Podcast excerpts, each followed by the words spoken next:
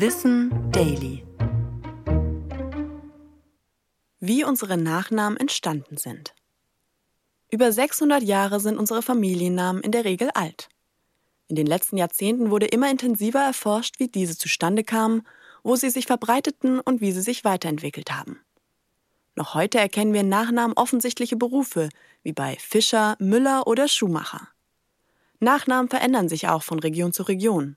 Je nach Wohnort hießen Menschen dann Merkel, Merkle oder Märklin. Namen verraten also einiges über die Siedlungsgeschichte, aber auch über Ereignisse, die zur Zeit der Entstehung stattfanden. Besonders anfangs war es noch üblich, dass sich Menschen Nachnamen nicht selbst gaben, sondern dass die durch Fremdzuschreibungen zustande kamen. Die SprachwissenschaftlerInnen Damaris Nübling und Konrad Kunzer haben im Kleindeutschen Familienatlas ihre Erkenntnisse zusammengetragen. Sie gehen auch darauf ein, dass Menschen nicht nur durch Berufe oder Wohnorte beschrieben und unterschieden wurden, sondern auch durch persönliche Merkmale oder Eigenschaften. Daher wurden auch immer wieder negative Eigenschaften zu Familiennamen. So war im Mittelalter ein verbreiteter Familienname Arschloch. Besonders in Frankfurt in Hessen scheinen es mindestens 20 Familien gewesen zu sein.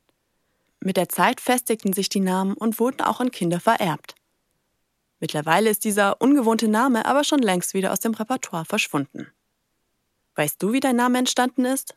Hinterlass uns gerne einen Kommentar auf Spotify. Ich bin Anna Germeck und das war Wissen Daily, produziert von Schönlein Media.